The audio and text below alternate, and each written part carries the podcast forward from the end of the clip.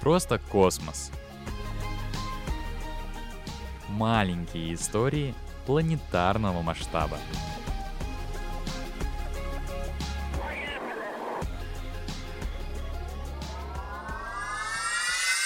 Всем привет!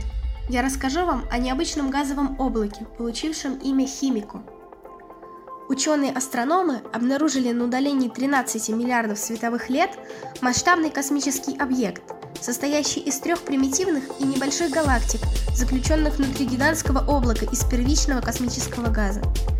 С учетом огромного расстояния от этих галактик до Земли и соответствующего времени их существования, вполне вероятно, что в настоящее время эти три галактики уже слились в одну большую, подобную нашей собственной галактике Млечного Пути. Это чрезвычайно редкая тройная система галактик, которая существовала в таком виде, в каком мы видим ее сейчас, около 800 миллионов лет с момента Большого Взрыва.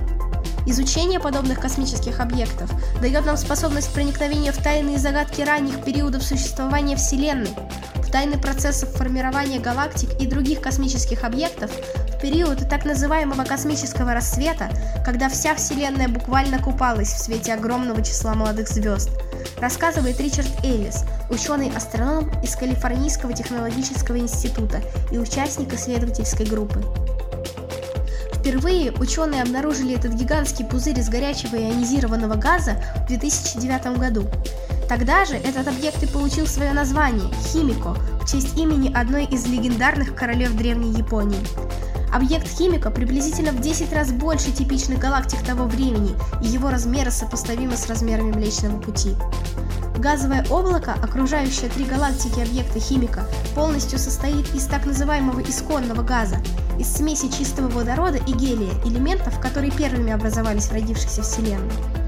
Новые наблюдения показали, что Химико на самом деле содержит три разных ярких источника света – интенсивное излучение от которых нагревает и ионизирует облако окружающего газа, заставляя его светиться цветом невероятно красивого оттенка, рассказывает Масами Оучи, профессор из Токийского университета, который возглавлял международную группу ученых из Японии и США. На этом все. С вами была Варя Гезина и рубрика «Просто космос».